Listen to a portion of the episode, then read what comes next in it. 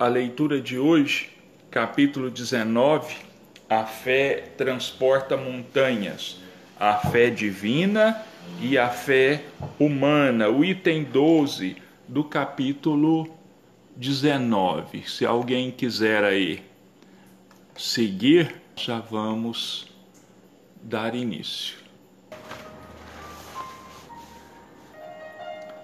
A fé é o sentimento inato no homem dos seus destinos futuros. É a consciência que ele tem das faculdades imensas, cujo germe si, a princípio em estado latente, e que ele deve fazer desabrochar pela sua vontade atuante. Até o momento, a fé só foi compreendida pelo seu lado religioso, porque Cristo como uma alavanca possante e porque só se viu nele o chefe de uma religião. Mas o Cristo, que realizou milagres materiais, mostrou por esses mesmos milagres o que o homem pode quando tem fé, isto é, a vontade de querer e a certeza de que essa vontade pode se realizar. Os apóstolos, a exemplo de Jesus, também não fizeram milagres? Ora, o que eram esses milagres senão efeitos naturais cuja causa era desconhecida aos homens de então, mas que se explica em grande parte atualmente e que se compreenderá completamente pelo estudo do Espiritismo e do Magnetismo? A fé é humana ou divina, conforme o homem aplica suas faculdades às necessidades terrestres ou às suas aspirações celestes e futuras. O homem de talento que persegue a realização de um grande empreendimento triunfa se tem fé, porque sente em si que pode e deve alcançar. E essa certeza lhe dá uma força imensa. O homem no seu futuro celeste, quer preencher sua vida com nobres e belas ações, retira da sua fé, da certeza da felicidade que o espera, a força necessária.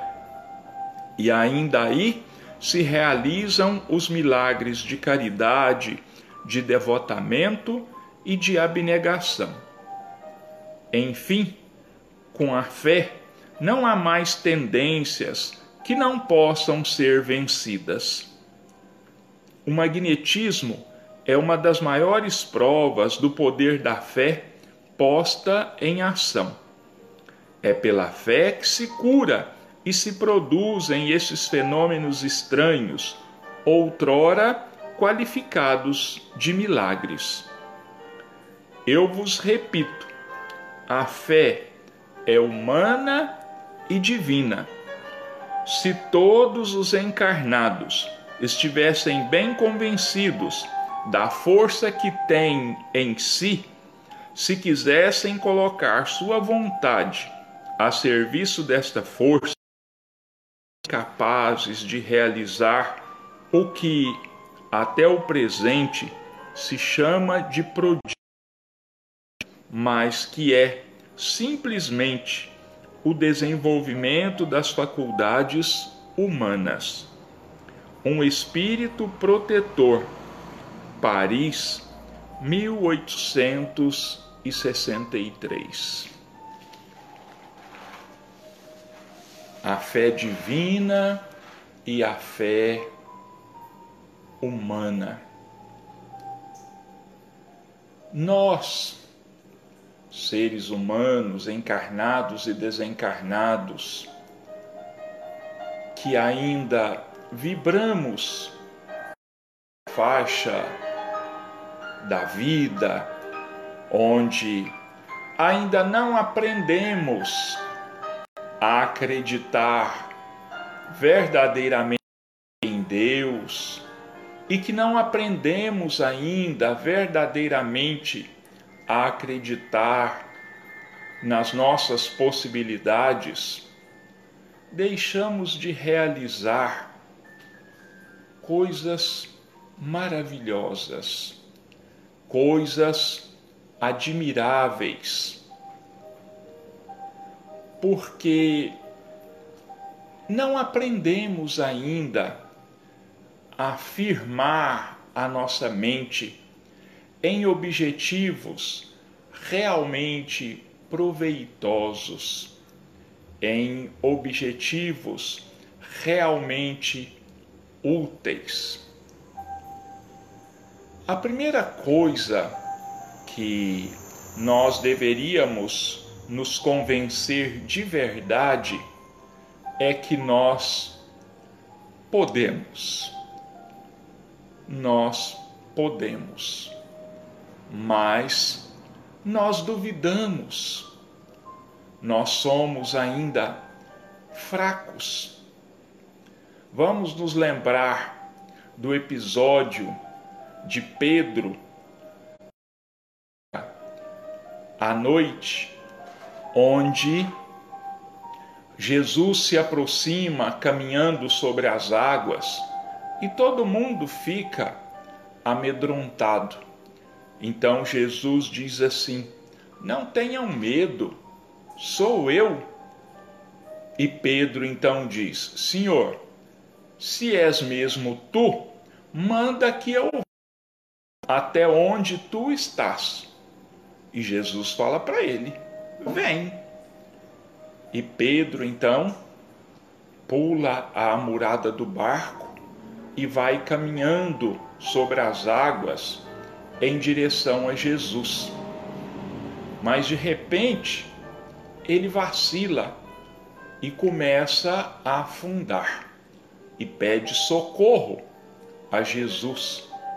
E Jesus então o socorre e pergunta para ele, diz para ele assim: Por que você duvidou, homem de pouca fé? Então é isso. A nossa fé é vacilante. Mas nós precisamos lembrar que Jesus dizia para as pessoas daquela época, para os apóstolos, para aqueles que o ouviam: Vós sois deuses. Quer dizer, dentro de nós está escondido toda uma energia, toda uma capacidade de transformação que nós ainda não conseguimos fazer despertar. Ele dizia também: Vocês não se admirem do que eu faço, porque vocês também um dia poderão fazer isso e ainda muito mais do que eu tenho feito. É bem verdade que ainda temos muitas conquistas a fazer. É claro, né? Não basta dizer eu quero. Nós precisamos aprender a manipular essas energias divinas que nos envolvem, essas energias que estão à nossa volta, esperando que o nosso pensamento amadureça, que o nosso pensamento se torne firme, para que nós consigamos isso. Num belo dia, Jesus estava pregando e chegou um homem pedindo por Deus que Jesus curasse o seu filho, porque ele tinha pedido e os apóstolos não tinham conseguido curar, expulsar aquele espírito que eles chamavam demônio. Então Jesus fala para ele assim: traz aqui esse menino. E Jesus então repreende o, o espírito mau, manda que ele saia daquele menino e ele sai. E Jesus diz: e não volte mais. A força, a força moral de Jesus era indescritível. Depois os apóstolos vieram até ele e perguntaram assim: Mestre, por que nós não conseguimos expulsar aquele demônio? É porque Jesus diz, disse assim: é devido à vossa pouca fé. Aquele demônio ele só pode ser expulso pelo jejum e pelas orações. E o que nós devemos entender por jejum que Jesus estava dizendo aos apóstolos? É o jejum do orgulho é o jejum da vaidade, é o jejum do egoísmo, é o jejum dos nossos vícios. Quer dizer, nós precisamos esperar os nossos entraves, as nossas trevas, porque aquele tipo de espírito só poderia ser expulso por alguém que tivesse uma autoridade moral muito grande. Não que os, os é, apóstolos não tivessem, tinham sim, mas não tinha ainda chegado a hora dos apóstolos. Quando Jesus volta para o mundo espiritual, 50 dias depois, em Jerusalém, ocorre o fenômeno do Pentecostes, onde os, os apóstolos então têm as suas faculdades mediúnicas liberadas por aquele fenômeno das línguas de fogo. E aí eles começam a curar, aí eles começam a expulsar os demônios, quer dizer, doutrinar os espíritos. Nós ainda vamos conseguir isso um dia. E essa força, essa energia que nós vamos conseguir vai ser quando nós conseguirmos a dominarmos a nós mesmos, que nós conseguirmos patrulharmos nós mesmos, a vencer as nossas próprias faltas, as nossas próprias iniquidades. Porque o Evangelho também diz que Deus não se vale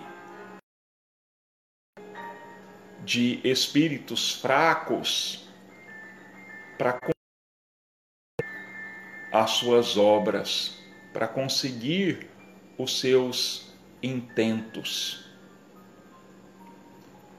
Então, essa fé divina e essa fé humana de que nos fala o Evangelho ela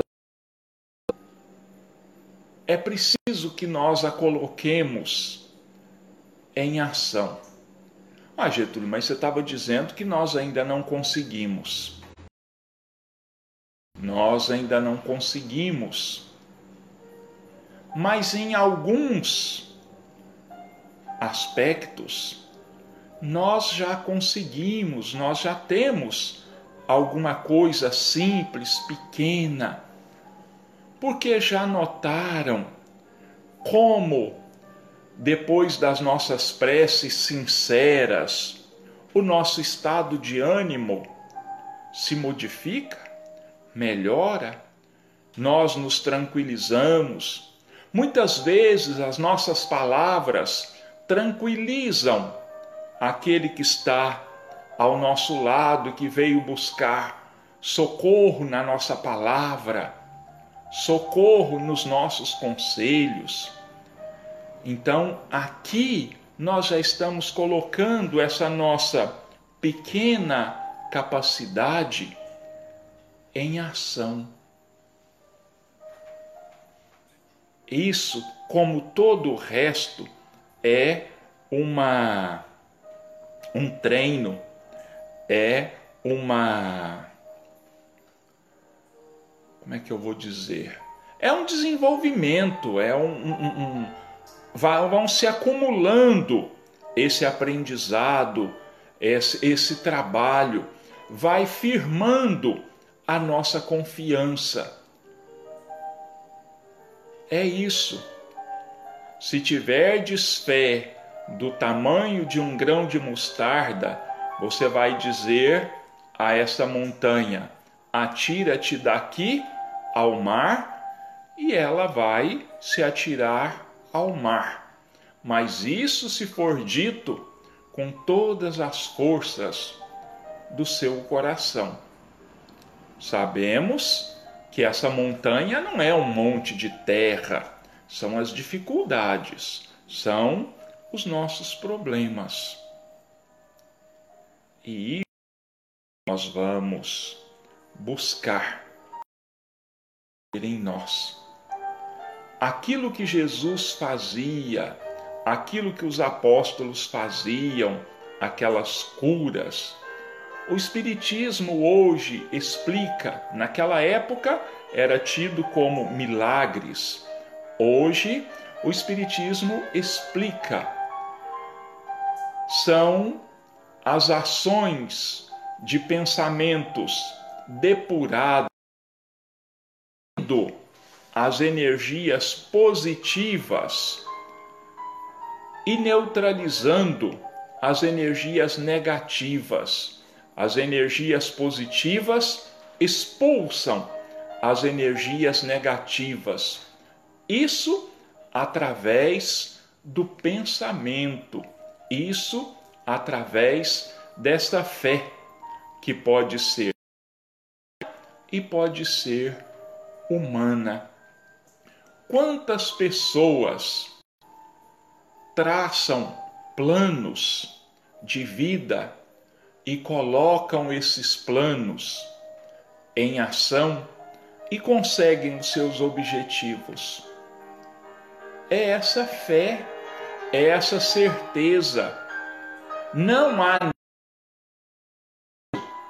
para dúvida, não há neles espaço para incerteza. Então vamos usar essa nossa fé nesse momento. Vamos usar essa nossa fé para superarmos essas dificuldades que nós estamos vivendo. A fé divina, nesse caso, é o pedido da intervenção das forças celestes em nosso favor, nos auxiliando. Mas a fé humana, nesse momento, é muito necessária. E como? Procedendo como nós devemos proceder como nos tem sido recomendado. Vamos colocar em prática essas ações.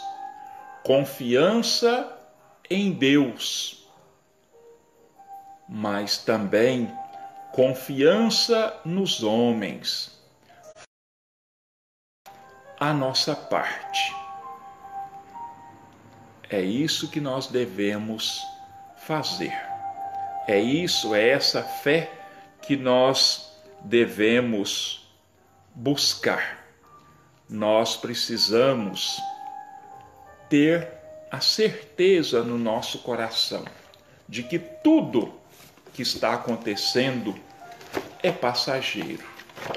Tudo que está acontecendo tem uma razão de ser.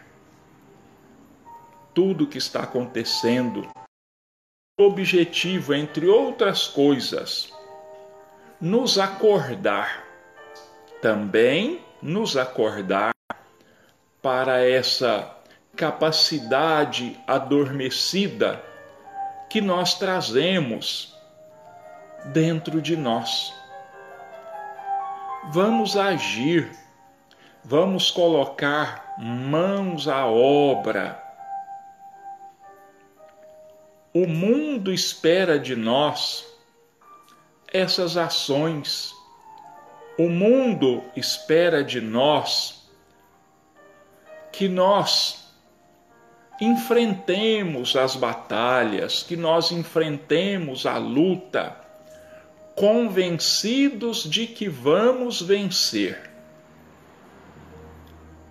Porque senão nós vamos fraquejar, porque senão nós vamos nos deixar levar pelo desespero, pelo desalento. Nós estamos vivendo uma situação crítica, sim, mas não é algo que não tenha solução. Tem sim. E a solução, ela depende de Deus e depende também de nós. E eu vou ler para nós um capítulo do livro do Chico Xavier, do Emmanuel. Segue-me. O nome desse livro é Segue-me.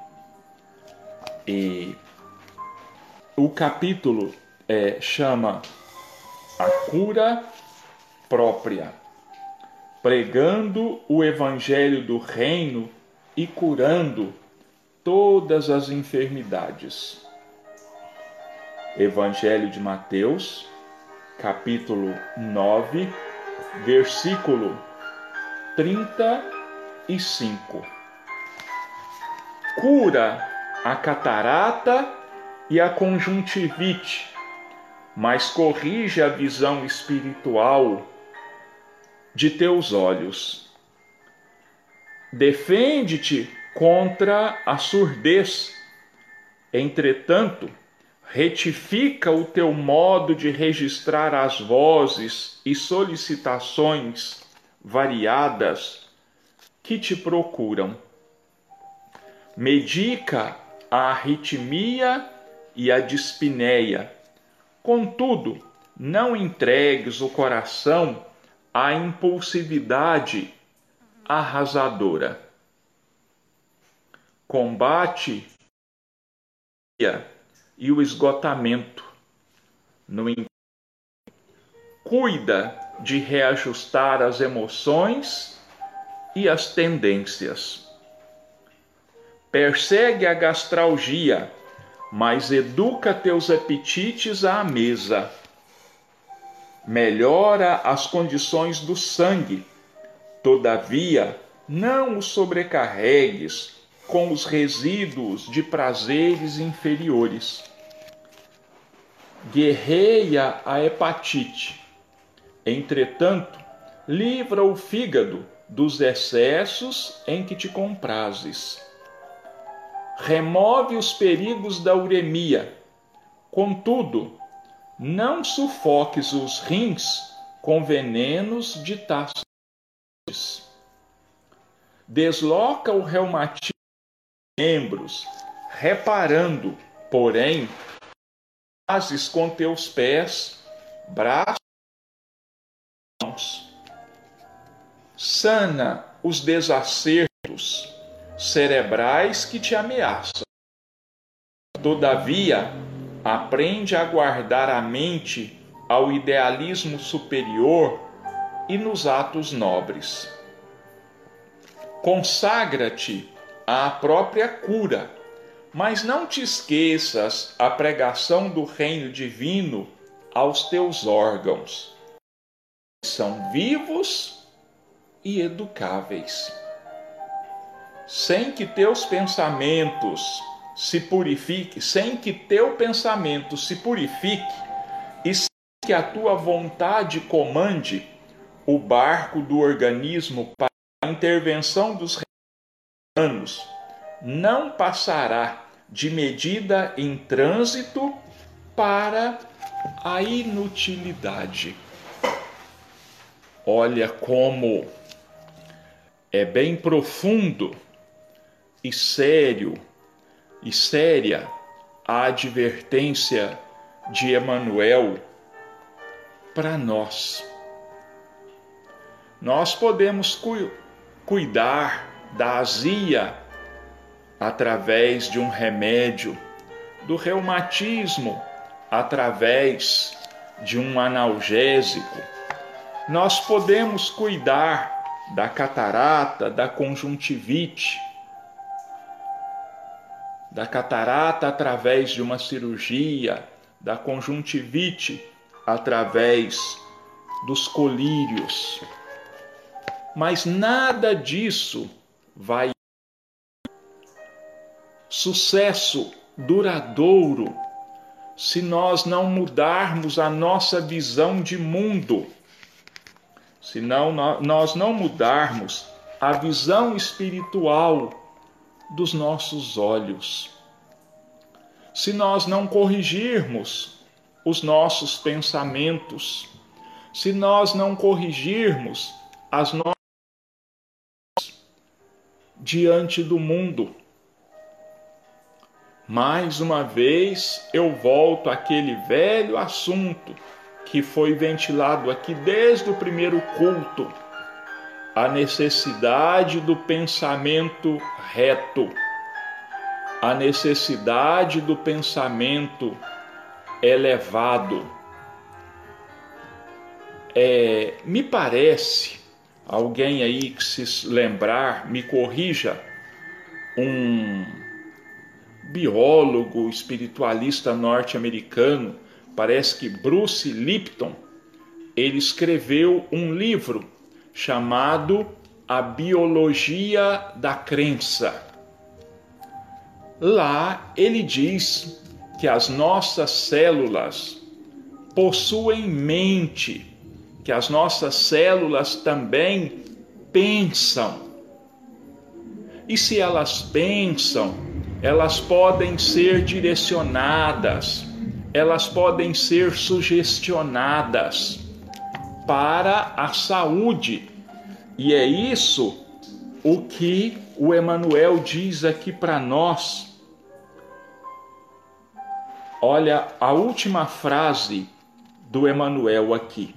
Sem que teu pensamento se purifique e sem que tua vontade comande o barco do organismo para o bem, a intervenção dos remédios humanos não passará de medida em trânsito para a inutilidade.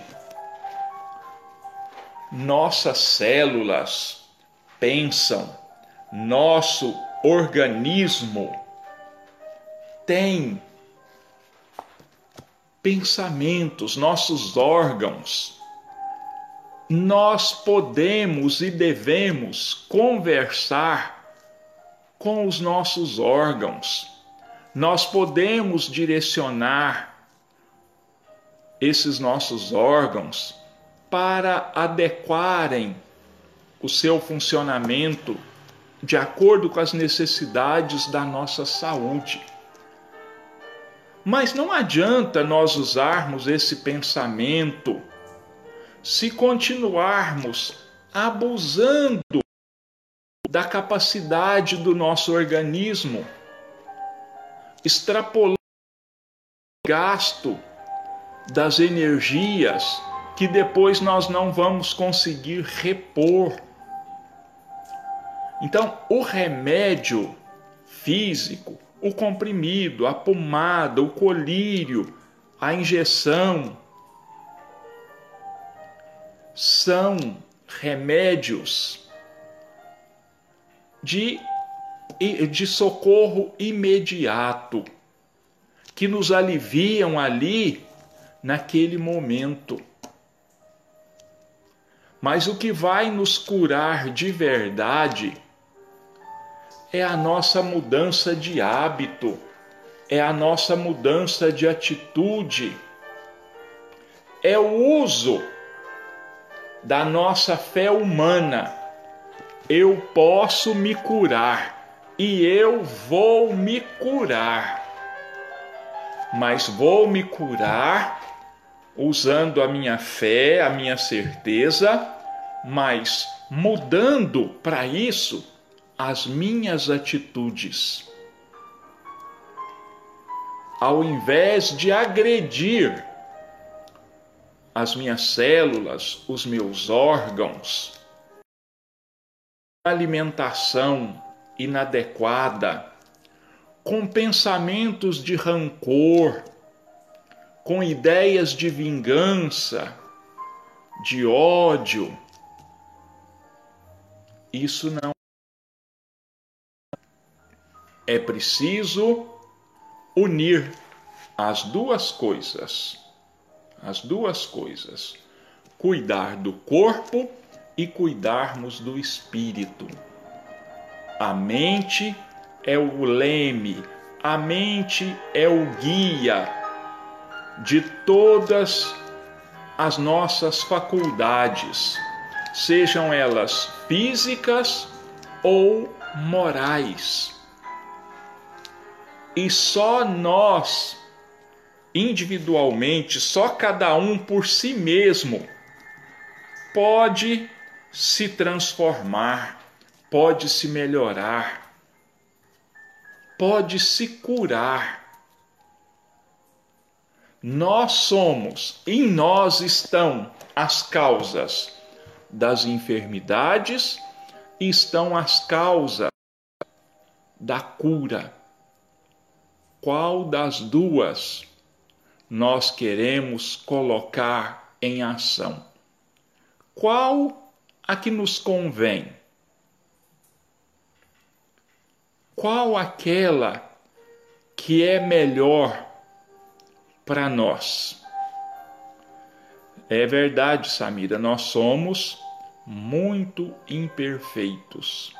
Somos sim mas a nossa imperfeição ainda se mostra de uma maneira ainda mais acentuada, é que nós nos acomodamos a essa ideia de que somos imperfeitos e que não vamos conseguir nos transformar. Não. A atitude é: sim, eu sou imperfeito, mas Deus me criou para a perfeição. O autor e o ator do meu aperfeiçoamento sou eu mesmo. Então eu faço comigo o seguinte compromisso diariamente: quando eu digo eu faço, não é que eu faço, é que nós precisamos fazer. Abrimos os olhos, fazemos a nossa prece agradecendo a Deus e a Jesus pela noite tranquila. E aí fazemos um compromisso conosco mesmo, com Deus e com Jesus em primeiro lugar e conosco mesmos. Jesus, me auxilia para que hoje eu possa ser pouco melhor do que eu fui ontem. Que hoje eu erre um tanto menos do que eu errei ontem. Isso todos os dias, todos os dias, vai condicionando a nossa mente, vai condicionando o nosso espírito. E pouco a pouco a gente vai conseguindo, ainda que imperfeitos, superar esse pensamento no qual nós nos acomodamos e vamos então um dia enxergar a luz.